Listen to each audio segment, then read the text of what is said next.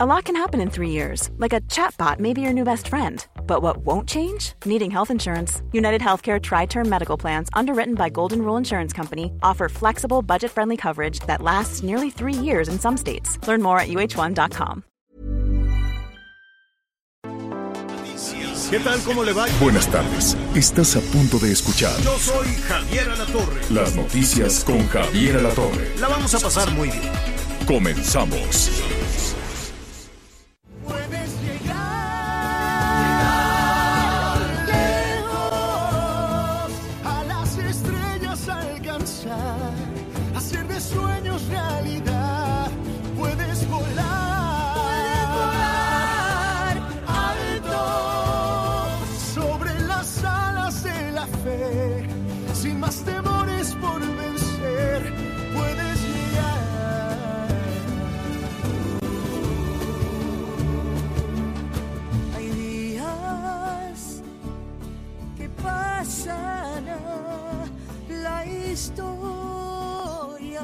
Muy buenas tardes, muy buenas tardes. Gracias por estar con nosotros. Le damos la bienvenida al nombre de Javier Alatorre. En cualquier momento usted nos incorpora. Está saliendo de una reunión de este lunes con mucha información en desarrollo. Pero pues bueno, ya estamos, casi es quincena en junio, la primera quincena de junio. Iniciamos la semana, por lo pronto en una parte eh, pues grande del, del país, pasados por agua. Miguel Aquino, ¿cómo estás? ¿Cómo estás, Anita? Muy buenas tardes. Me da mucho gusto saludarte. Pues precisamente en la zona del sureste, déjenme comentarles, amigos, primero que nada, me da mucho gusto saludarlos. Precisamente es una zona en donde el agua no ha cedido desde el fin de semana. Yo estoy en el municipio de Solidaridad, esto es entre Cancún y Tulum para nuestros amigos que tengan referencia, en donde se ha presentado, bueno, pues el mayor problema con inundaciones. Y aquí tenemos prácticamente ya 24 horas el agua no cede, Anita. Oye, pues con esto que se llama Puedes llegar de Carlos Rivera y Gloria Estefan. ¿Cómo estás, Javier? Aquí los, los estoy oyendo con los aguaceros. Qué bueno, bendito sea Dios que está lloviendo. Nada más hay que este, tener mucha atención, mucho cuidado. Mire, el pronóstico dice que en el centro, del centro hacia abajo y también en la eh, hacia el noreste vamos a tener al- algunas situaciones con lluvia. Este, bienvenida la lluvia, desde luego hay que tener muchísimo eh, cuidado en las zonas de alto riesgo, ¿no? Siempre todas estas comunidades que se ponen en el, en el paso, en el paso de los ríos, algunas de las zonas también este, conurbadas, estas zonas que son dormitorio, estas zonas que son muy atractivas y que van eh, creciendo con eh, la- los movimientos, las migraciones de un estado al otro, pues vienen todas las calamidades. Allá en el Estado de México, en algunas localidades, pues han estado con muchísimos problemas. Eh, ya estaremos eh, revisando. Saludos, Ciu- Ciudad Neza, ya nos están diciendo, vengan para acá porque aquí estamos con problemas toda la noche. Qué mortificación, eh, desde luego que, que este tipo de, de situaciones sobrevengan. Eh, Yucatán, van a tener granizo, truenos, rayos. Eh, Quintana Roo, Miguelón, pues agárrense porque va a seguir todavía la lluvia muy, muy fuerte, muy intensa. Chiapas, Tabasco, eh, Oaxaca. Saludos a Villahermosa, anduvimos por allá qué este, qué amable la gente, qué trabajadora la gente. Y también nos encontramos con gente de, de Veracruz, del sur de Veracruz, que me decían, oye, no, no, no, ven, ven para acá, ven a ver cómo estamos con los problemas de desempleo, ven a ver cómo, y claro que lo vamos a hacer con muchísimo gusto. Bueno, pues me da mucho gusto que, que iniciemos juntos eh, eh, la semana con muchísima información en desarrollo, temas que vamos a tratar en un momentito y sí, pues está toda la, eh, la preocupación por las lluvias. ¿Sabe que En este momento se está informando que se formó una depresión tropical en el Atlántico. Entonces, esto eh, significa que no, no va directamente, o sea, se puede convertir en una tormenta, se va separando de territorio nacional, pero sí, Miguelón les va a provocar todavía varios, varios días de, de lluvia. Tenga mucho cuidado. Sí, Los, los ventarrones, la lluvia, los truenos, este, pero el agua siempre, yo insisto, siempre deja más de lo que se lleva y si no, nuestros amigos que nos están escuchando en Sonora, en Sinaloa, hay un tema de sequía en el sur de Sinaloa, hay un tema de sequía también en la parte fronteriza, en el norte de Sonora, una parte fronteriza con Arizona, que allá, bueno, van a estar hoy con temperaturas superiores a los 45 grados, pues ya quisieran también un poquito, un poquito de, de la lluvia que llega. Así es que solo precaución, Miguel. Sí, sin duda, Javier, sin duda, hay que tener mucha precaución porque el agua sí está, pues sí, prácticamente todo el fin de semana no ha dejado de llover en toda esta zona, por lo menos del sureste del país.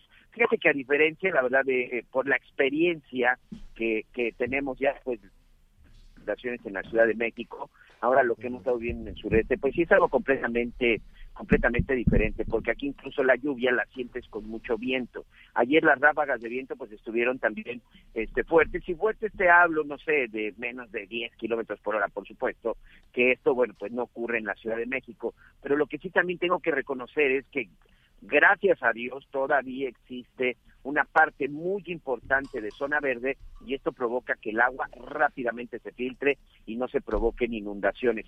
Sí te puedes encontrar inundaciones y encharcamientos porque sí hay calles, tanto en Cancún como en Solidaridad, en donde yo me encuentro ahorita muy cerca de Playa del Carmen, que la verdad están destrozadas, señor. Hay muchas calles que sí que ahí la verdad pues no es otra cosa más que pues falta de mantenimiento por parte de autoridades municipales. Pero la verdad es que el sistema de drenaje aquí funciona mucho más rápido, sí es más eficiente que en la Ciudad de México y tiene que ver mucho, insisto, con las áreas verdes que de manera pues de una manera muy rápida absorben todo el agua. Bueno, vamos a estar también ahí muy pendientes de Puebla, del socavón que sigue creciendo, creciendo, creciendo. Fíjate que eh, ahí estaremos también con nuestros compañeros eh, eh, corresponsales porque es impresionante. Hay mediciones de este socavón y llegamos, mire, imagínese usted, son más de 120, 130 metros ¿no? De, de, diámetro, es enorme, 130 metros de diámetro, hágase de cuenta una cuadra y un cacho más, no llega todavía a cuadro y media, pero es muy probable que con las lluvias y lo que y en el resto de la tarde pueda, pueda aumentar. Y de la orillita a donde comienza el agua, hay más o menos 11 metros. 11 metros, sí, sí hay una distancia, pero del espejo del agua, de donde comienza el agua a donde ya una medición puede tocar un poquito de fondo, hay 45 metros. Esto significa que la Tierra se fue casi, ¿qué? 56 metros, de momento. 56 metros de profundidad tiene este socavón. Este, y, y bueno, la cantidad de agua es impresionante, casi 50 metros de profundidad en donde está el agua. Es una verdadera laguna. Le estaremos informando. Bueno, muy bien. Qué gusto saludarlos. Anita, Miguel, yo les quiero preguntar algo. Les quiero preguntar ahí un tema que la verdad eh, eh, nos ha estado dando por ahí vueltas y vueltas. Este, cuando tú organizas un baile, Miguel, que eres muy bueno para eso. Este, tú, Anita, cuando organizas también alguna de las bodas de las niñas y demás, pues tienes que acomodar a los invitados, ¿o no? ¿No? Claro. Entonces tomas la decisión. complicada, ¿eh?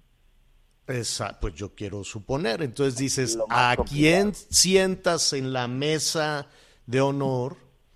¿Y a quién sientas ahí un lado de la cocina, un lado de los baños, no? Digo, no, no, no, no tanto. ¿A quién pones este pues, en la mesa de honor y a quién pones pues en las orillas? ¿Cómo, cómo tomas la decisión? No, pues mira, digo, oye, si son de los bailes y las bodas y todo esto, pues privilegias a los abuelos, a la familia, no, por un lado y también pues por otro los amigos de los festejados, ¿no? Se trata de o sea, tú tú, has, tú sientas a los a los amigos cerca. sí, pues digo, y no yo, ya son los festejados así quieren con sus Bueno, pero también, a ver, vamos, la mamá decide también, el papá decide. Entonces pones a, los amigos cerca. ¿Tú, Miguel? Sí, sin duda también tiene que ver mucho. Ah, evidentemente en la mesa de honor pues tendrán que ir, si son 15 años, por los padres y padrinos, si es boda, pues los padres de los novios seguramente también padrinos, Y fíjate que eh, sí es bien interesante lo que preguntas porque sí son decisiones bien complicadas. Hay algo que eso sí es, es un hecho. Nunca vas a quedar bien y siempre habrá molestia porque lo sentaste con el que no te cae bien o lo sentaste con el borracho y yo ni tomo o viceversa.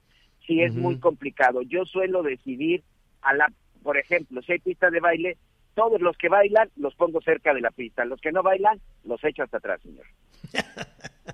Oye, bueno, esto, esto lo comento porque la verdad es que en la cuestión diplomática, en las relaciones entre México y Estados Unidos, en la relación con, con Norteamérica, por alguna razón nos sentaron en la orilla, ¿no? Nos pusieron por allá. Digo, con todo respeto, siempre México ha sido muy solidario también con, con el sur de nuestro país y tenemos problemas comunes y el gobierno mexicano está enviando estos programas de Sembrando Vida y demás pero este me, quedó con esta administración por alguna razón, tal vez por, por la, la, fría, este, el frío vínculo de México hacia la nueva administración del presidente Biden, pues que no nos sentaron en la mesa de honor, ¿no? Nos pusieron en una de las mesas de las orillas, nos dijeron, bueno, pues vamos a tratar aquí los temas de Centroamérica no vamos a tratar los temas de, de, norte, de Norteamérica.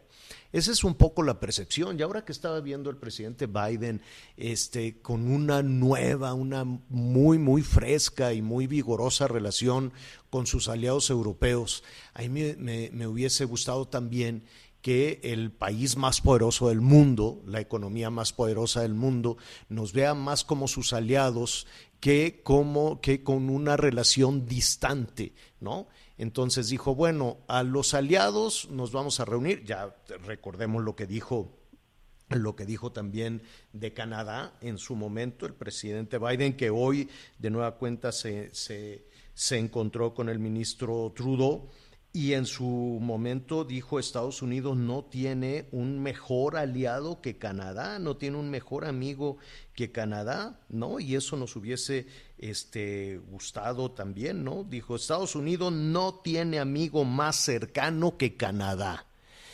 Y, y, entonces desde ahí dijimos, uy, después hubo una reunión del, del, canciller Marcelo Ebrard con Blinken, el secretario de Estado, pero no fue en México, fue en Costa Rica y después este, con los temas naturales preocupantes de migración, de narcotráfico, ¿no? Fue, se nos puso en un paquete Guatemala-México, ¿no? Guatemala-México. Y, y, hoy que, que, estaba viendo esta, y le vamos a mostrar algunas imágenes, algunas fotografías, y están celebrando los franceses, los alemanes, los canadienses, ni se diga, ese nuevo acercamiento con el presidente Biden, eh, toda esta situación pues superado aquellos eh, conflictos que había con Trump y, y la verdad es que me queda un poco la sensación de que nos dejaron fuera de la fiesta. O sea, sí, es importante, es el socio comercial número uno, pero política y diplomáticamente, pues seguimos en las cacayacas y seguimos diciendo, nos están maiceando y nos dicen y te cancelo esta reunión y me hicieron fraude. Y No, México no ha logrado estar cómodo con la relación de los Estados Unidos, no tenemos un discurso generoso, pues sí, diplomáticamente vino la vicepresidenta Kamala Harris y pues con con mucha diplomacia, se dijo que qué que, bien, que qué padre, etcétera, etcétera, pero en los hechos, ahora que está reunido el presidente Biden con sus aliados, con sus socios, la verdad es que después de tanta situación, después de tantos problemas compartidos, pues uno extraña este, estar en la mesa principal en la mesa principal ahora que se está reactivando la economía, ahora que hay planes de, todo tipo para, salir adelante y que, este, pues si somos honestos, no estamos considerados. Y por otro lado, pues el jefe de la diplomacia mexicana, que, lo ha hecho muy bien en el, en el tema de las vacunas y demás, pues fue a Rusia y fue a China, pero no ha ido a los Estados Unidos va a venir y se estuvieron varios días en Moscú, se tuiteó en ruso, va a venir o por lo menos está invitado Vladimir Putin al desfile en septiembre y va a ser bienvenido además y hay también una relación con, con China en diferentes ámbitos o por lo menos así lo anunció el gobierno mexicano con la visita y este, esos son nuestros nuevos amigos, los rusos y los chinos. Entonces me llama poderosamente la atención que hoy el presidente Biden les dijo a sus aliados, a sus amigos y a sus aliados, ojo, atención, los contrincantes a quien hay que ponerles este, mucha atención es a los rusos y a los chinos, los nuevos amigos de México. Entonces hay elementos en el horizonte que sí o sí tenemos que tomar en cuenta. Yo sé que uno diría, bueno, pues eso tiene que ver con la política internacional, pero no lo echemos en saco roto. Uno eh, preferiría, ¿no? Aunque puedan este, calificarse de muchas formas esa situación, creo que, creo que hay que estar lo suficientemente cerca, con, con mucho cuidado, de respeto, de soberanía y las cuidados culturales y lo que tú quieras y mandes, lo suficientemente cerca de la economía que le está dando oxígeno a nuestra economía, a través de las remesas, si usted quiere, o a través de las compras de productos mexicanos ahora que se está recuperando la economía. Yo no sé si nos están llegando remesas de Rusia y de China.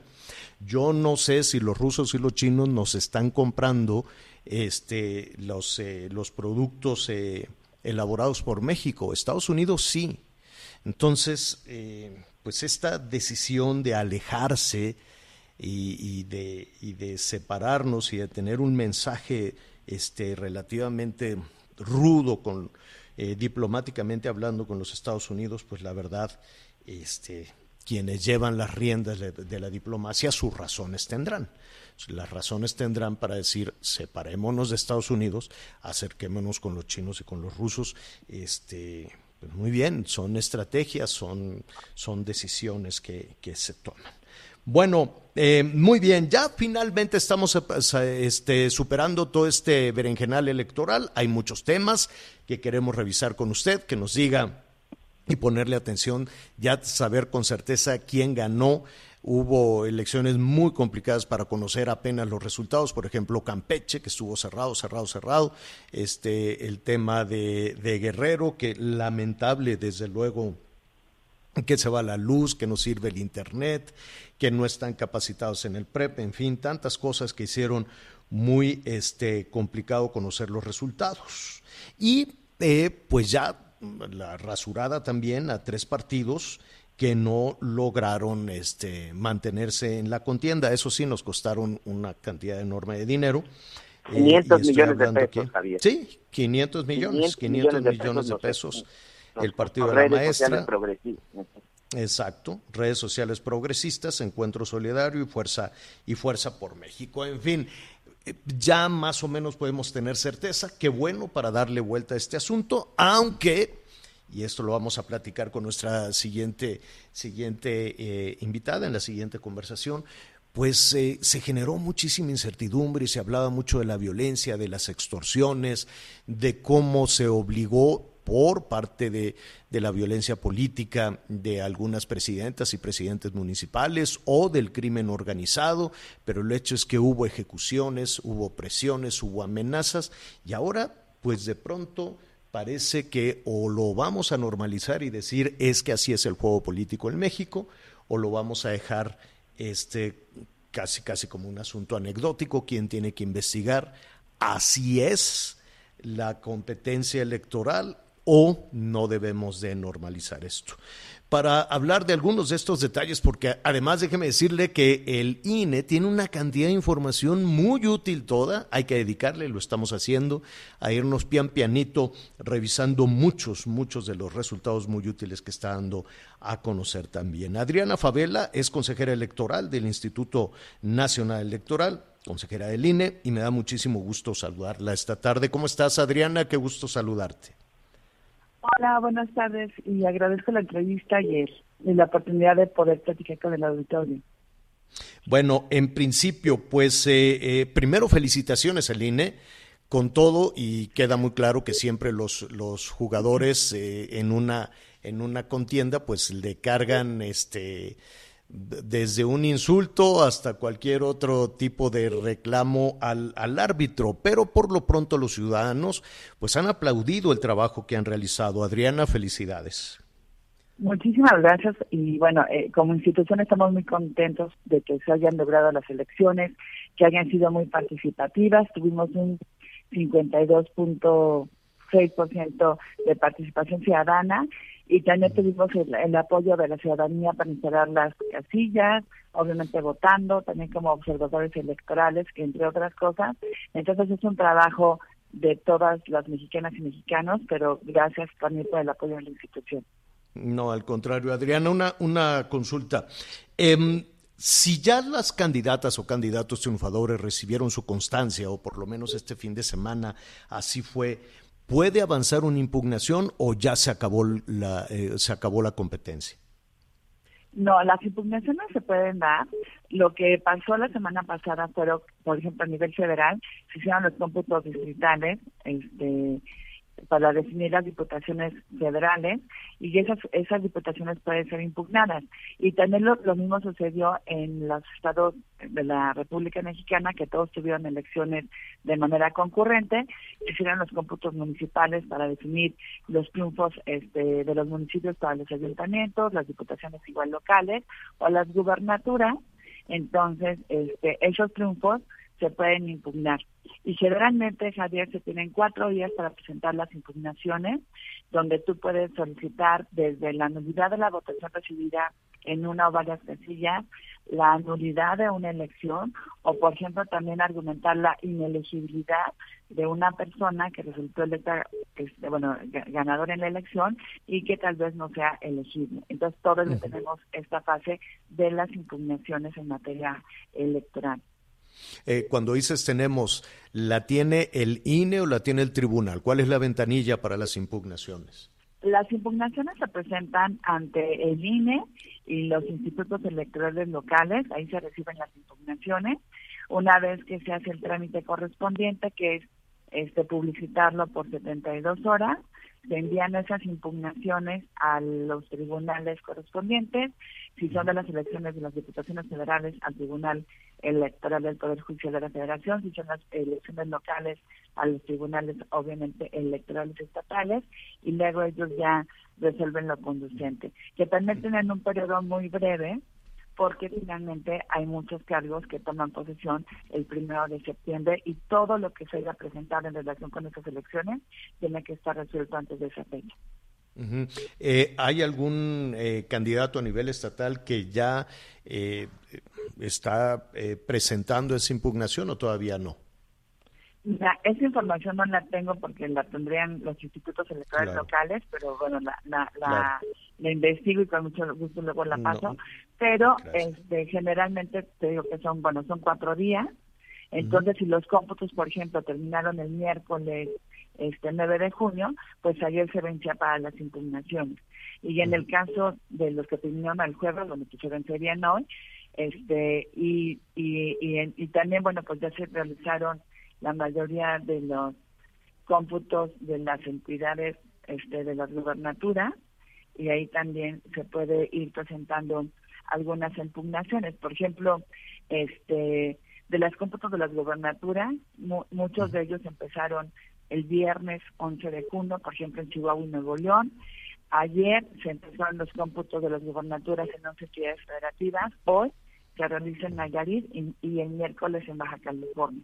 Entonces esos cómputos son impugnables y te digo, ahorita no tengo la información si se ha presentado alguna, alguna impugnación, pero lo investigo con mucho gusto. Eh, eh, vamos al tema de los partidos que pierden el, registro. Aquí hablamos en, en, varias oportunidades con las, eh, los dirigentes de redes sociales progresistas, por decir uno. Y ellos decían que estaban incluso sobrados en los requisitos que, que, necesitaban para convertirse en un partido político. Creo que tenían que hacer determinado número de asambleas y determinado número de, de militantes y decían, tenemos para dar y regalar, ¿no? Ya lo tenemos todo listo. Y este y en los hechos fue diferente ¿Por, qué? ¿Qué por, qué tenían esa confianza a la hora de estar cumpliendo con los requisitos del INE y a la hora de la hora eh, son es diferente lo que piensa la ciudadanía o los mismos, este, pues no sé, eh, militantes o simpatizantes que aseguraban tener en el país? Mira, lo que pasa es que una cosa es el ejercicio del derecho a la asociación, que eso es lo que se hace para poder formar un partido político y otra cosa ya es el momento de ejercer el derecho del sufragio. Entonces creo que los partidos nuevos, que precisamente eran Encuentro Solidario, Fuerza por México, Redes Sociales Progresistas, al haber obtenido los requisitos mínimos para conformar el partido político, por las asambleas que realizaron, pues por eso estaban con algún tipo de confianza en que pudieran mantener el registro. Pero también este lo que tenemos es que creció muchísimo el padrón, eh, bueno, la lista nominal de electores, tenemos 93 millones 500 mil este, electores, la participación ciudadana también se incrementó de, de manera considerable y entonces el número de votos que ellos tenían que este, lograr para conservar su registro, pues obviamente también aumentó, porque es el, se mantiene el registro con el 3% de la votación válida emitida y es, y es la que finalmente no lograron. Aunque, por ejemplo, en el caso de Encuentros Solidarios se quedó con 2.75%, Fuerza por México el 2.47% y Redes Sociales Progresistas que es el caso que tú comentabas y donde tenían mucha seguridad de, mantener el registro, solamente obtuvo el 1.76% en la votación. Fíjate, este, sé que está en la discusión una reforma electoral. Eh, ¿Qué opinas al respecto? una reforma electoral para modificar el, la, para modificar muchísimas cosas. Yo quiero imaginarme que se puede integrar, eh, elevar, ¿no? Elevar la, la, la, meta para poder tener un, un, partido político. ¿Tú consideras que así debe de ser? ¿O que, que es necesario tener nuevas eh, expresiones políticas, nuevos partidos políticos, o reducir, de hecho, el número de los que existen? Bueno, yo creo que siempre es importante tener expresiones políticas que puedan dar cabida a todas las inquietudes de la propia sociedad. Pero lo cierto, Javier, es que, por ejemplo, para obtener el registro como partido político, a veces los requisitos son menores a los que te exige la propia ley para, por, por ejemplo, lograr una candidatura independiente. ¿sí? Mm, claro. Entonces, ahí creo que sí hay una cierta incongruencia. Si yo voy a conformar un partido político, este, me piden que yo haga este un número de asambleas, este, por lo menos 20 asambleas donde yo lleve 3000 este personas, este y resulta que para tener una candidatura independiente, o sea, sin partido político, a mí me piden que yo por lo menos tenga un porcentaje de la lista nominal de electores del padrón electoral que se utilizó en la última elección. Entonces ahí a veces los requisitos para hacer candidaturas independientes, obtener una, es muchísimo mayor que lo que te piden para hacer un partido político. Pero en un partido político además te dan financiamiento público, te dan prerrogativas que son de radio, y televisión, entre otras de los más importantes, entre otras este, circunstancias.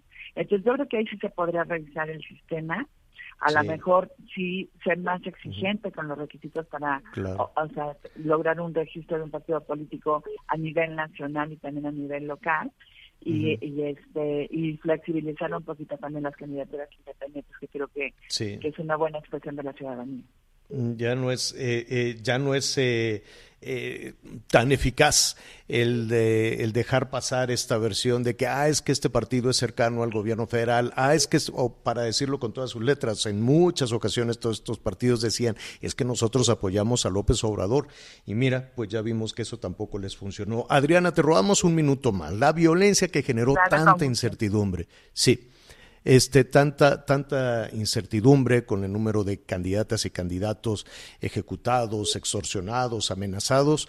Parece que este, se cerró el domingo 6 de junio y se acabó el tema y a lo que sigue. ¿Alguien deberá investigar? ¿Tú consideras que se debe de investigar o así son los procesos electorales en México? Mira, yo creo que obviamente se tiene que investigar, por la autoridad correspondiente y obviamente tener también ya una definición de qué fue lo que sucedió, quiénes son las personas responsables, por qué ocurrieron esas esas esas este, muertes, esos asesinatos o esas amenazas que vivieron muchos candidatos y candidatos. Obviamente no tenemos que normalizar la, la violencia, yo coincido con lo que tú decías al inicio de esta entrevista, no hay que normalizarla, tenemos que lograr que siempre las, las elecciones se, se realicen sin ningún tipo de violencia y obviamente, bueno, tenemos que tener atención especial en ciertas zonas donde esa violencia está más focalizada y que obviamente cuando hay elecciones, bueno, pues se pone la lupa, sobre todo cuando son asesinados candidatos y candidatas que están conteniendo la elección. Entonces yo yo soy de la idea que sí se tiene que investigar. Es posible es posible saber es posible saber si el crimen organizado influyó en alguno de los procesos en el país. Bueno, se podría hacer algún tipo de denuncia en ese en ese sentido nada más que bueno este se tendría que hacer la investigación obviamente correspondiente que tampoco le corresponde obviamente al INE pero sí tenemos que ver qué pasa en esas zonas donde se reportaban por ejemplo que muchas personas estaban renunciando a las candidaturas por algún tipo de amenazas y me imagino que podrían ser de estos de estos grupos no pero obviamente ningún tipo de violencia es aceptable el INE siempre rechaza cualquier tipo de violencia pero este creo que las autoridades sí tienen que investigar para que esto no vuelva a suceder y se tomen las previsiones necesarias, ¿no? Porque elecciones va a haber todavía cada año y tenemos que ir previendo que no sucedan estos casos de violencia. Pues sí. Eh, sí, es, es muy nebuloso, es muy difícil no ir más allá de la conversación porque podemos ir estado por estado y en diferentes sectores te dicen aquí el crimen organizado influyó y decidió y dijo por quién votar es difícil comprobar eso. Claro, y se tendrían que hacer, en, dado caso, las investigaciones este, correspondientes. Y obviamente, bueno, pues casos de violencia, pues sí existieron, el curso de la jornada electoral, en algunas zonas donde ni siquiera se pudieron instalar las casillas, que bueno, fueron como 20, 30 casillas que no se instalaron, o bien que se instalaron y que finalmente se tuvieron que suspender la, la, la, votación. Pero muchas veces en, estas casillas que yo te cuento era por la propia población que tenía algunas exigencias de tipo social y que no habían sido resueltas por los gobiernos correspondientes. Pero todo, toda la violencia venga de donde sea, tenemos, yo creo que se tiene que investigar y, y, obviamente llegar hasta las últimas consecuencias y tomar las previsiones necesarias para que no vuelvan a, este, a suceder. Porque eso también en determinado momento pues puede de alguna manera pues este frenar la participación ciudadana, ¿no? Cuando hay algunas circunstancias así. Frenarla u orientarla, ¿no? Claro, frenarla u orientarla. Exactamente, y eso tiene que, o sea, obviamente eh, eh, hacerse de lado porque tenemos que ver que el voto sea obviamente libre y este y que esté de acuerdo con la voluntad de cada persona y sus valoraciones que hayan hecho de las de las diversas este, ofertas políticas, pero no tiene que basarse en algún tipo de influencia, ¿no? Entonces, Gracias. tema. Mm, Adriana, Adriana Favela, consejera electoral, muchísimas gracias. Y bueno, pues seguiremos revisando poco a poco todos los resultados que da a conocer el INE. Gracias. Claro que sí, y gracias por la entrevista. Un saludo al auditorio y que tengan buena tarde. Gracias igualmente. Vamos a una pausa y volvemos. Sigue con nosotros. Volvemos con más noticias. Antes que los demás. Heraldo Radio. La HCL se comparte, se ve y ahora también se escucha. Todavía hay más información. Continuamos. Bueno, muy bien. Está hablando Claudia Sheinbaum. Le adelanto así tantito de, de esta, pues, impacto fuerte que tuvo en la política nacional, lo publicado y además en portada por el New York Times, hablando de esta tragedia en el metro. Y buena parte de todo esto se le atribuye a malas decisiones tomadas en la administración de Marcelo Ebrard. Entonces dice Sheinbaum, ya no me pregunten, ya no quiero hablar de eso.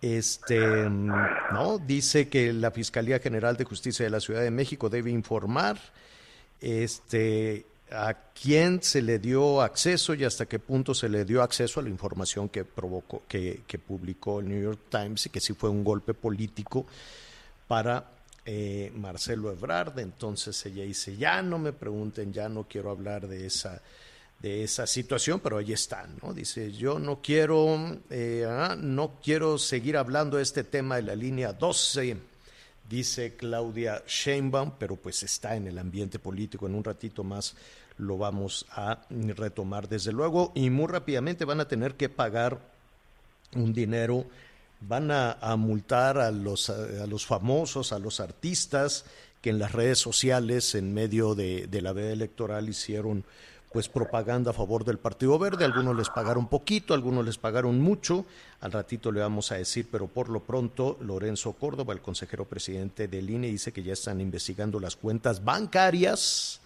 yo no sé si les pagaron con transferencia o les pagaron en efectivo, vaya usted a saber, y está todavía en el aire si los van a multar o no. Le digo que todavía sigue en el ambiente el tema el tema este, político, el tema electoral. Eh, hablábamos precisamente de la violencia, ¿no? Parece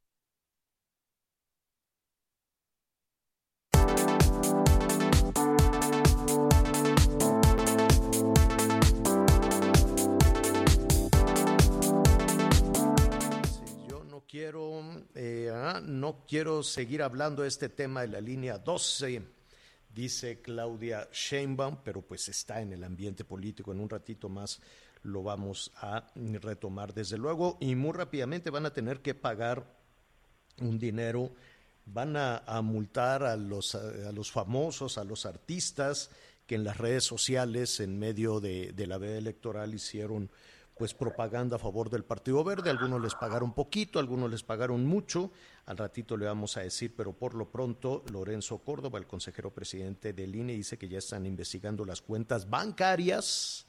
Yo no sé si les pagaron con transferencia o les pagaron en efectivo, vaya usted a saber. Y está todavía en el aire si los van a multar o no. Le digo que todavía sigue en el ambiente el tema el tema este, político, el tema electoral. Eh, hablábamos precisamente de la violencia, ¿no? Parece que... de información, que, con dos muy concretas, que es por ejemplo la presencia de, grupos delictivos por entidad, y la otra capa que tiene que ver con la tasa de, homicidios por cada 100.000 habitantes, realmente hay una correlación muy baja. Es, es un tema que, que me parece va a dar mucho de qué hablar. Yo entiendo que también ya otras organizaciones académicas están haciendo estos, estas correlaciones. Al menos cuando nosotros estamos contrastando nuestra base de datos, hasta ese domingo, el recorte preliminar que queremos a conocer, 935 agresiones en contra de políticos y candidatos desde que inició el proceso electoral, te podría decir que nos llama la atención un, un dato concreto por ejemplo, el tema de los candidatos que fueron asesinados. Eh, como informamos, eran 36 aspirantes y candidatos que perdieron la vida, en total fueron 101 políticos. Este dato es inédito, de hecho, la primera vez que lo estoy dando a conocer. Irá ya en el, estará, estará ya también incluido ¿no? en el séptimo informe que daremos a conocer ya en estos días. Son 101 políticos los que fueron asesinados. De hecho, durante la jornada electoral fueron asesinados cuatro eh, militantes de partidos políticos dentro de estos 101, y de ellos 36 eran aspirantes y candidatos, eh, eran 22 aspirantes y 14 candidatos con registro ante sus partidos. Lo primero que nos llama la atención es que en aquellas entidades donde hay una elevada presencia de organizaciones delictivas, caso de Guerrero, Michoacán, eh, no asesinaron a ningún candidato con registro. Es un primer dato que me parece muy relevante. Y hay otras entidades que encabezan, por ejemplo, la, la, tasa de homicidios por cada 100.000 habitantes, entre ellas, por ejemplo, Colima, Zacatecas, donde no asesinaron a ningún aspirante y mucho menos a candidatos con registro. Entonces, eh, pues sí nos parece una, por llamarlo de alguna forma, una anomalía estadística, ¿no? Porque precisamente, pues está contradiciendo muchas de estas hipótesis que pues vinculan precisamente ¿no? Eh, el tema de la violencia política con la violencia criminal y pareciera ser que no es así. De hecho, la entidad que pues concentró el 20% de estas 935 eh, agresiones prácticamente y también casi una quinta parte de estos 101 políticos que perdieron la vida en ataques fue Veracruz. y, y, el tema de Veracruz es un tema eh, pues que debe explicarse en función no solo del tema de, de la criminalidad que también está ahí presente, en concreto esta disputa que ya desde hace una década llevan a cabo dos cárteles ¿no? Eh, para el control de los del puerto, sobre todo de la cruz y el control del trasiego ¿no? y las rutas de tráfico de todo tipo de negocios ilícitos en esa entidad, sobre todo de lo que es Sudamérica, Centroamérica hacia el este de Estados Unidos, sino también por el tema que bien comentabas, ¿no? Estas disputas caciquiles que se me parece que se, se, se reprodujeron sobre todo por las reformas electorales que se aprobaron en esa entidad durante la, la década pasada, que lo que provocaron pues fue una infinidad de alternancias y traspasos de poder de entre partidos políticos y entre familias, ¿no? Y eh, que, que, están controladas por caciques locales, que llevaron, por ejemplo, en esa, a esa entidad a tener gobernadores de dos años, el caso de Miguel Ángel Yunes, pero también alcaldes de un año, luego alcaldes de cuatro años que terminan su ejercicio en este 2021 para precisamente homologar ¿no? sus elecciones locales con la elección federal. Todo esto lo que provocó, me parece, pues junto con el tema de, estas reformas que han permitido o que van a permitir a muchos de los de los alcaldes reelegirse también en, en, los próximos años, los próximos procesos electorales, pues me parece que también ha provocado que muchos de estos alcaldes pues hayan establecido incluso sus propios pactos, ¿no? Con grupos delictivos, lo cual pues se está convirtiendo ya en una verdadera barrera para la participación de nuevos cuadros o nuevos perfiles políticos. Eso, eso es, eh, es complicado de, de, de, denunciar o por lo menos de, de demostrar, Rubén, estos pactos con, con, Sí, lamentablemente es, eh, mira, el problema es que finalmente estamos hablando, cuando hablamos de agresiones contra políticos, pues son delitos, ¿no? De fuego común, evidentemente los homicidios dolosos, estos 101 homicidios dolosos que registramos, pero también hay amenazas, hay eh, privaciones ilegales de la libertad, daños en contra de la propiedad, incluso te podría decir eh, que fue la, la, la, la segunda variable con, con, con más casos dentro de nuestro indicador, que ni siquiera son delitos, son faltas cívicas, o sea, todo este tipo de, infracciones en contra de la dignidad que agrupan actos de maltrato, intimidación física y o verbal, actos que fueron cometidos sobre todo por grupos de choque en contra de sus adversarios en mítines, en actos proselitistas y grupos de militantes, ¿no? partidos rivales,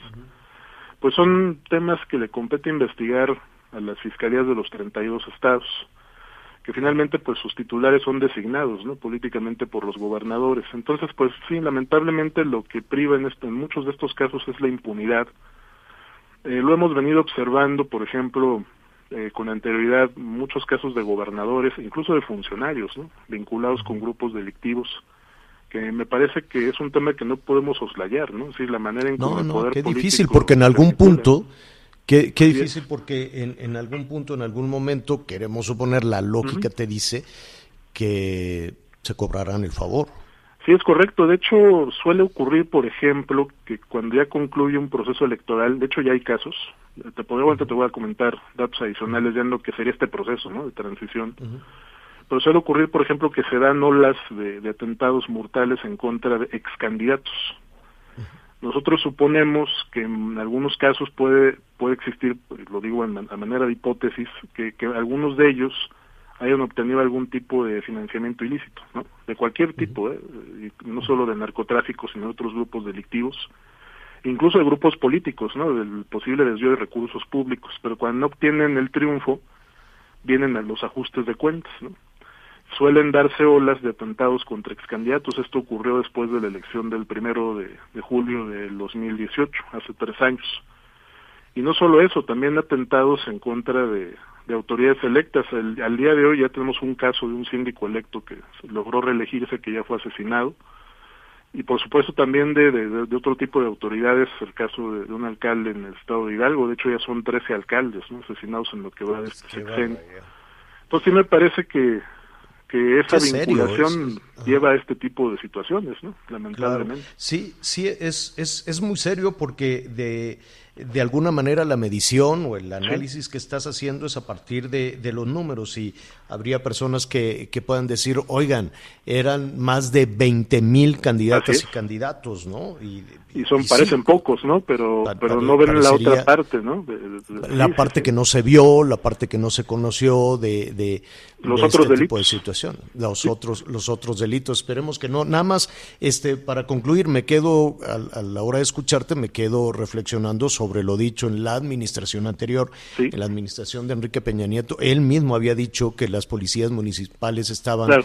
Pues eh, infiltradas eh, por por alguna alguno de los grupos eh, delincuenciales Sí. y recuerdo que en su momento como eh, el, el responsable de la seguridad eh, ciudadana el hoy candidato ganador en Sonora Alfonso Durazo también había dicho que las policías municipales estaban infiltradas, era la parte, o controladas, ¿no? Era la Así parte es. más, más flaca. Ahí se puede ver, desde luego, pues el botín, el favor que, que podrían La protección institucional, y si es el eslabón, me parece más débil de, de, de los gobiernos municipales. Las policías es lo primero que buscan infiltrar para tener protección institucional. Ahora, déjame darte un dato que sí, sí me parece respaldaría este tema que estamos comentando, Javier.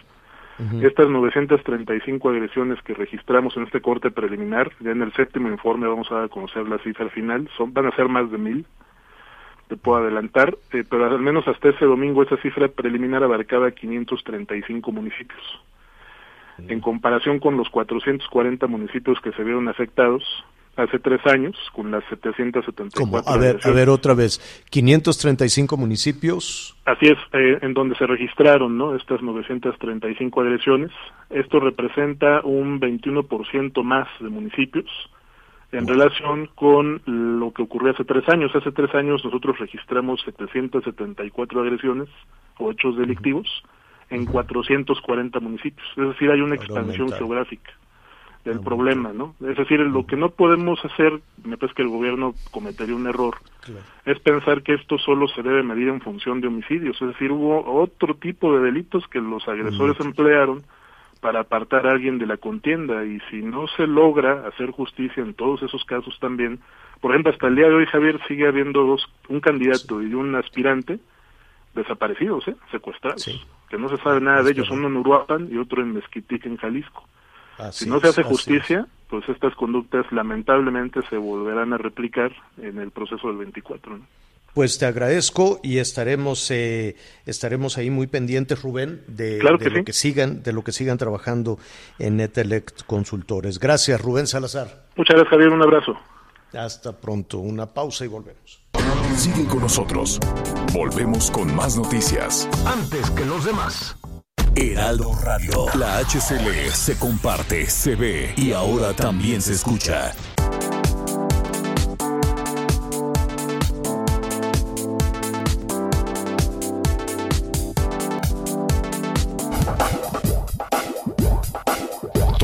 Más información.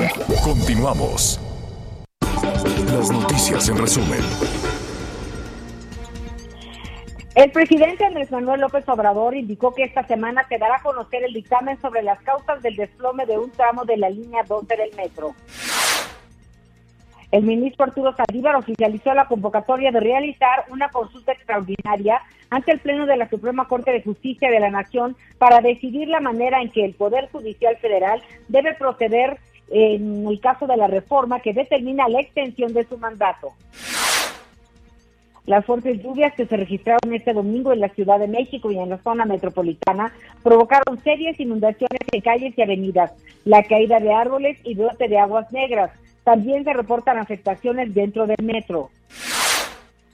Hoy el dólar se compra en 19,59 y se vende en 20 pesos con 4 centavos. Hacemos una pausa y enseguida estamos de regreso en las noticias con Javier Alatorre. Sigue con nosotros. Volvemos con más noticias. Antes que los demás.